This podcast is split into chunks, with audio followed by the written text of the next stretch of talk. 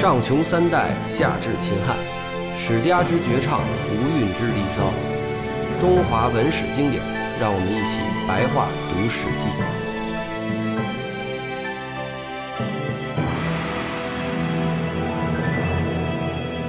今天继续聊这个秦始皇的《始皇本纪》第六。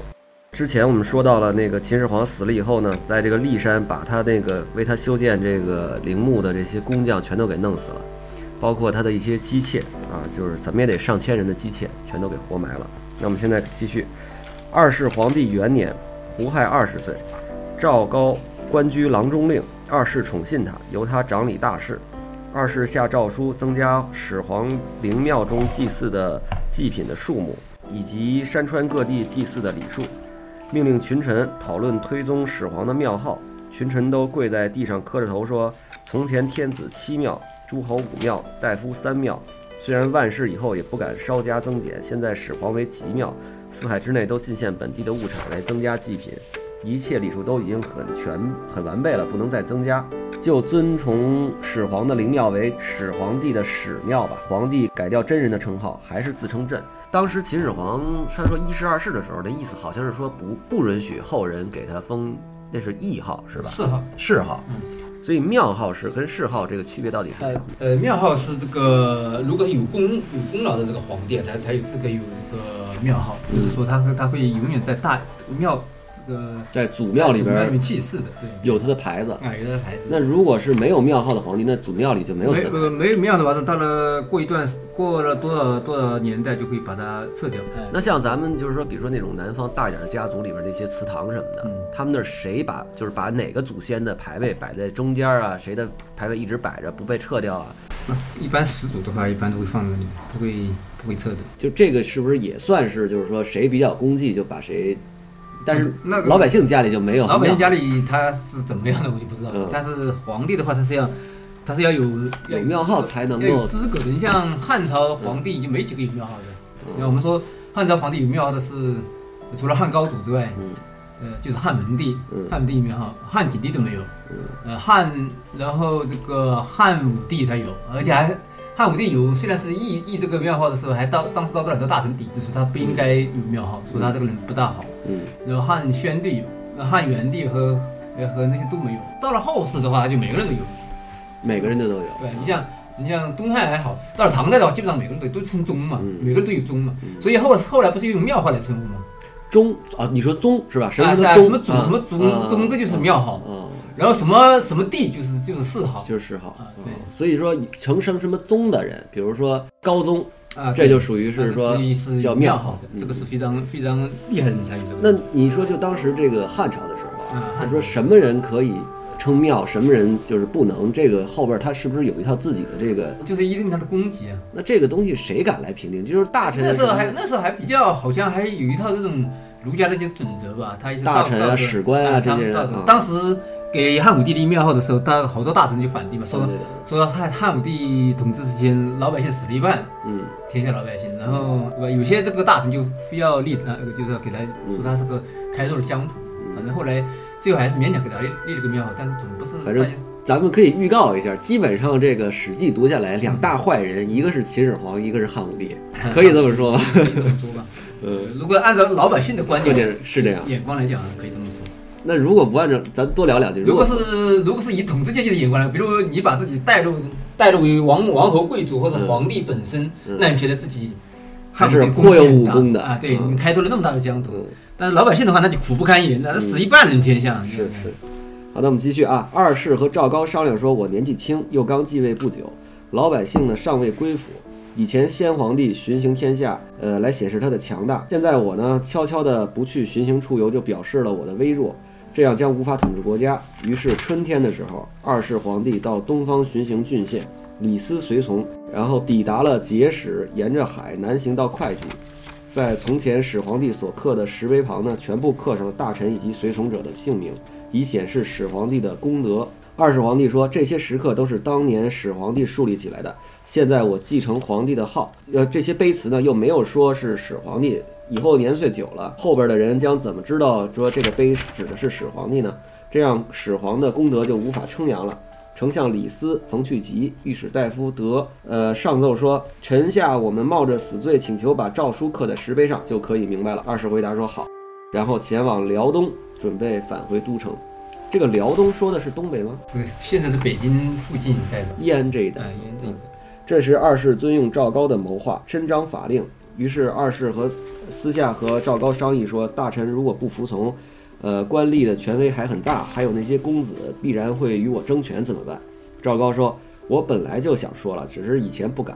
现在新先皇帝的大臣呢，都是国内经历过好几代的有名的贵人，积累了大功德，呃，世代相传很久了。赵高我呢，原来就是一个出身卑微的人，侥幸得到了陛下的抬举，使我身处高位，掌管着朝廷大事，大臣们肯定会不高兴，只是表面上顺从我而已，心里实在是不服气的。”现在陛下何不利用巡行的机会，把郡县守卫犯罪的这些人都杀掉？这样大处说可以威震天下，小处说呢也可以除去一些陛下生平讨厌的人。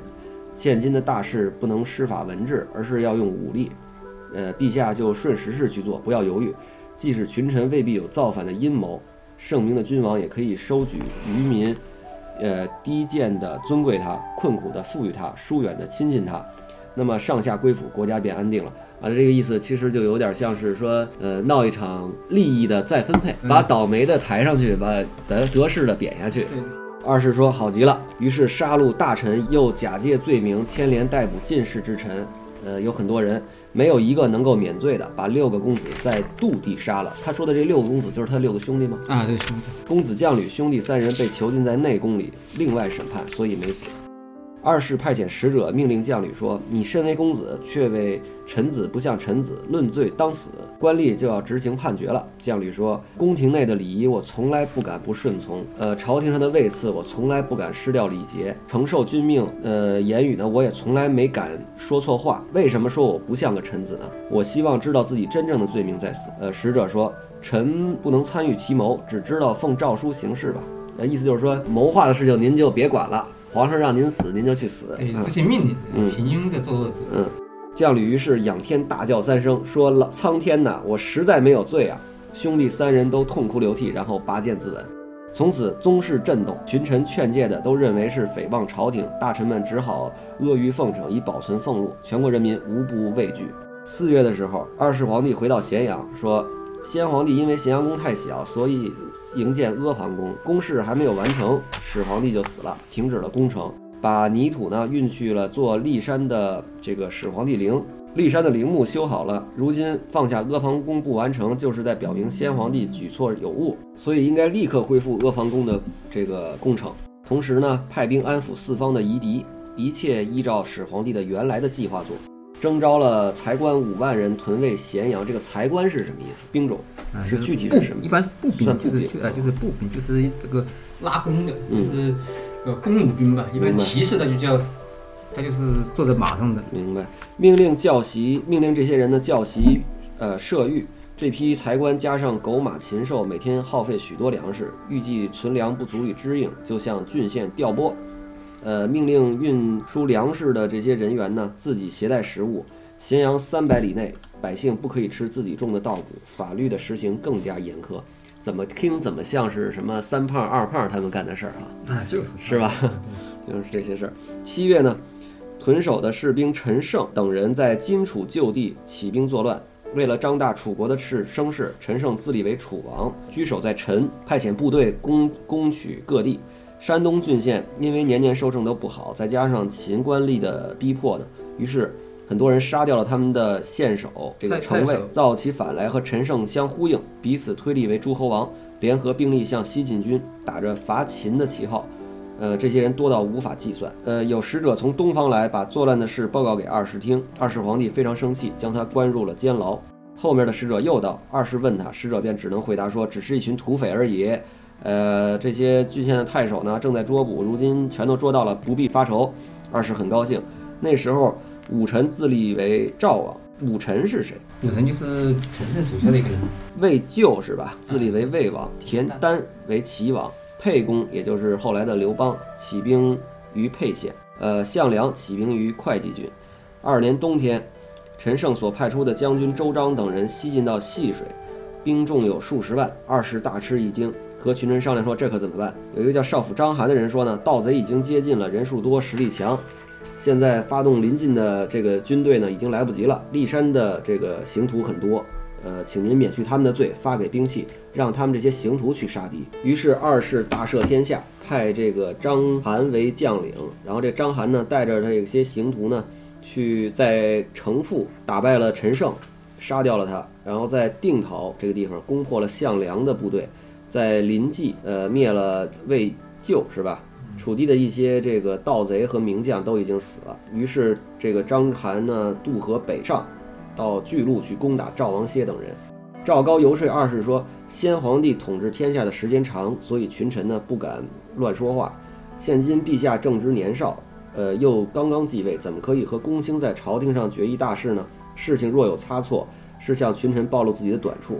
何况天子自称朕，本来就不容易听到他的声音。于是二世经常呃深居简出，只和赵高商量事情。从此以后，公卿就很少看到皇帝。”盗贼越来越多，征调关中士卒，东击盗贼也无法停止。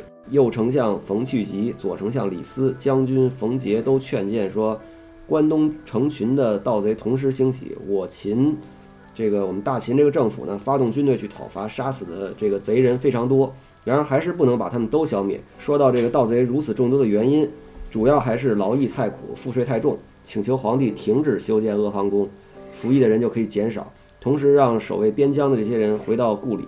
二是说，我听韩非子说过，尧舜的时候用山中采来的木头做做船，呃，不加雕蛇，用茅草盖房子做鬼来吃饭，就是非常简陋嘛，那意思。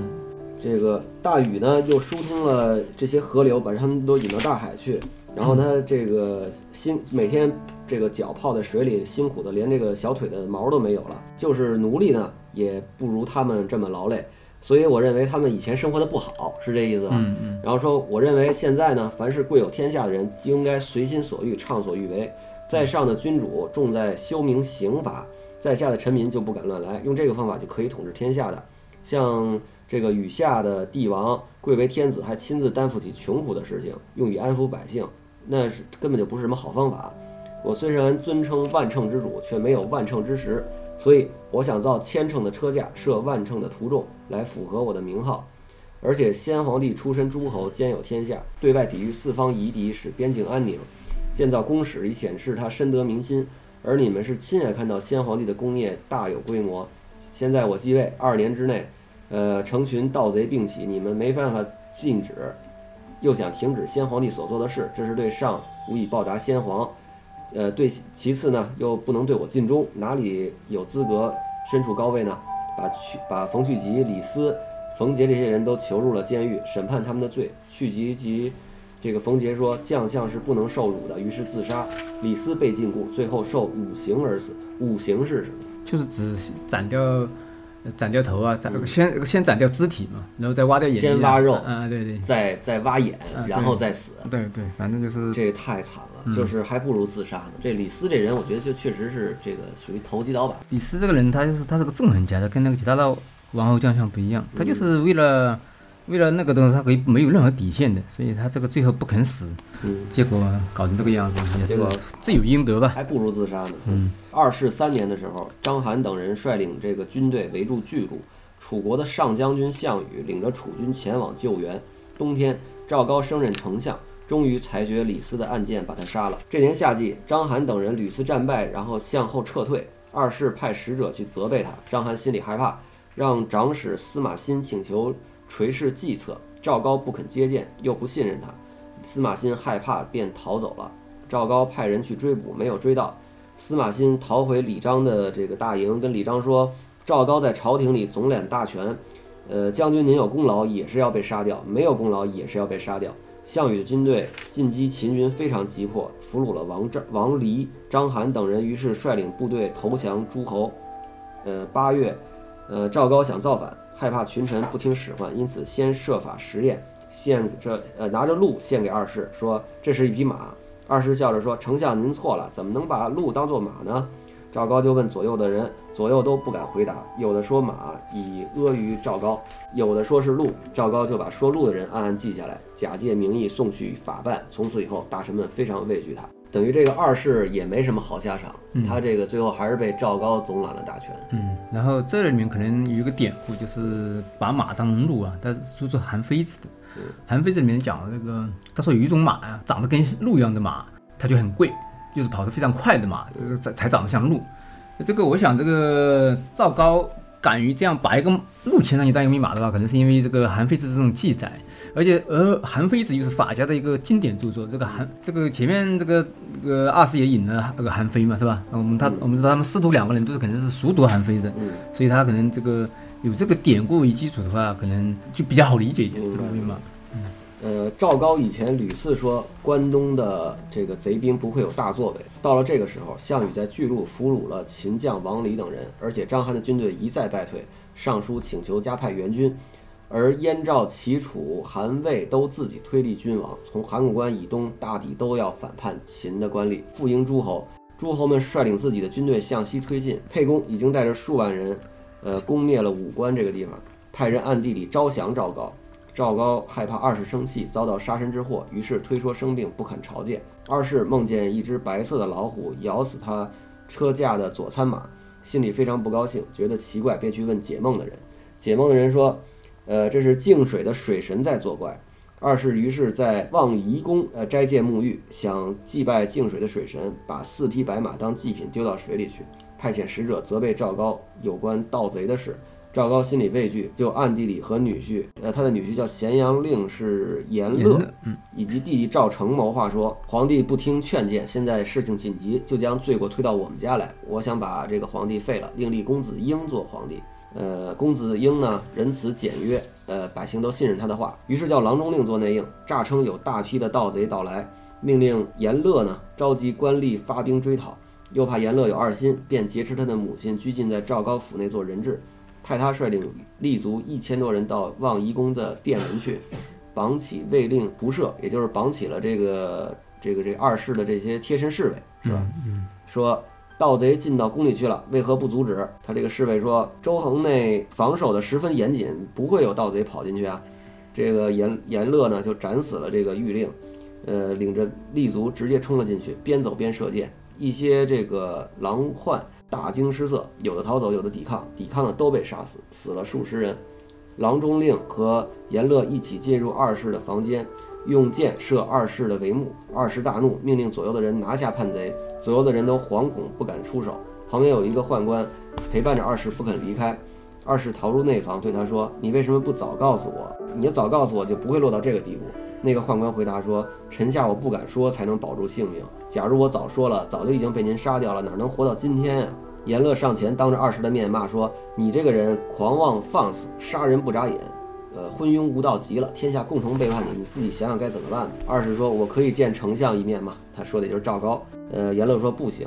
二世说：“我想得到一个郡，降身做该郡的王。”严乐不答应。呃，然后这个二世又说：“那我做个万户侯行不行？”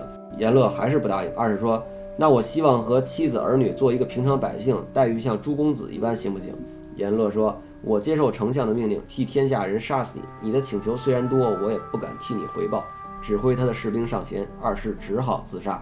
这个坏人有坏报啊，这属于黑吃黑。嗯严乐便回去报告赵高，于是赵高把所有的大臣公子召集起来，向他们宣布已经杀死了二世的事。赵高说：“秦本来只是诸侯国，到了始皇才君临天下，所以他称为皇帝。现在六国的后人再度自己封立疆土，秦国地方更狭小了，竟然用虚有的名号称帝，这是不行的。应该旧称像王一样。呃，因此立二世皇帝的这个哥哥的儿子公子婴做了秦王。”用平民的礼，在这个杜南的宜春院埋葬了二世，命令子婴斋戒，要在祖庙里接受玉玺。斋戒了五天，子婴和他的两个儿子商量说，丞相赵高在望夷宫杀死二世皇帝，害怕诸臣杀他，才假装深张大义，为我呃立我为王。我听说赵高和楚国那边早就已经约定好了，灭掉秦的宗室，称王关中。现在要我斋戒祭拜祖庙，这是要把要在祖庙里把我杀了呀！我诈称生命不去，丞相必定亲自来探望，来了就杀掉他。赵高派了好几个人去请子婴，子婴不去。赵高果然自己来了，说道：“国家大事，君王为什么不去呢？”子婴就在斋戒的宫殿里刺杀了赵高，诛赵高家三族。子婴当了四十六天的秦王。楚将沛公，也就是刘邦，攻破了秦军，进入武关，接着抵达坝上，派人去招降子婴。子婴脖子上绑着帽子，领着白马素车，捧着天子的印信，在这个道旁投降。沛公于是进入咸阳，封闭宫室府库，退出军队，驻扎在坝上。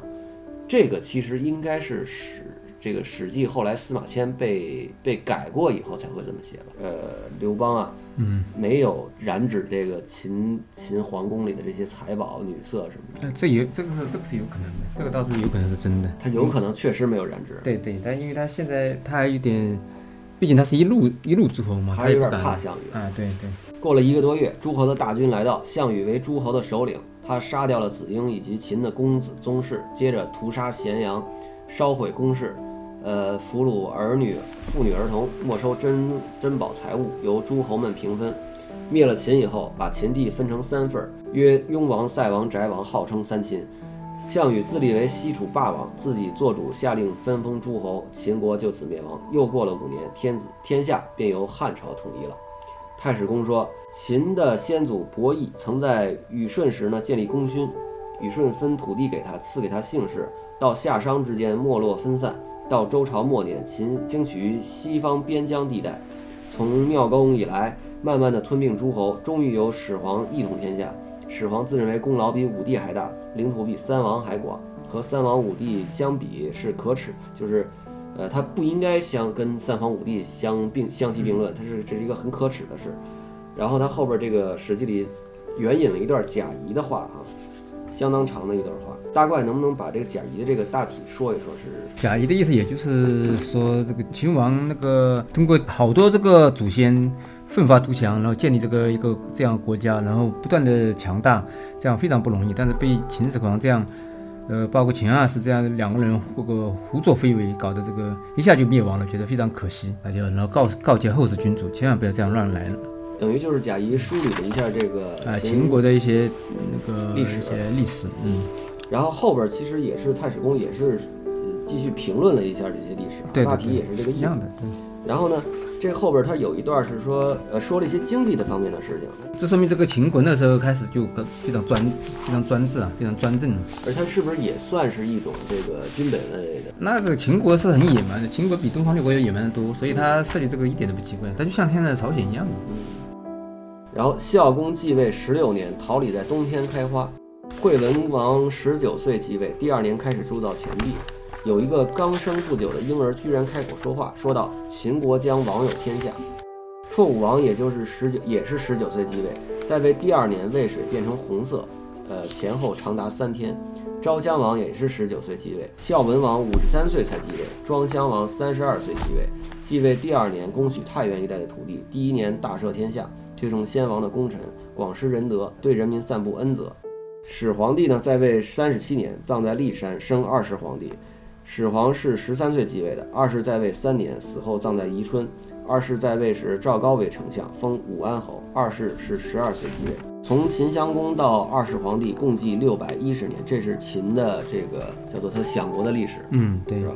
基本上后边他也是，我觉得这后边像是这个太史公把一些这个资料什么的附在后边，对可能也没什么太大实际意义。嗯，嗯，大怪要不要给我们总结一下？就是始皇帝这个，就是从你们这个研究历史的角度讲，就是说这个为什么秦始皇的墓一直没有被就是盗过？秦始皇墓这个有好多传说，古代有很多传说是是被盗过的，嗯就是还在说这个，呃，这个项羽就放了一把火嘛，嗯然后烧了宫殿，然后据说也烧了也烧了墓，然后有也有人也有一直有传说说这个烧了秦始皇的墓，但是，呃，但是最近那个这个近几十年来，他们经过这种测量，发现秦始皇的墓还是没有被盗，里面至少里面没有被盗，因为它里边汞的含量很高，啊，里面有汞的含量应该是水银还在里头啊封着。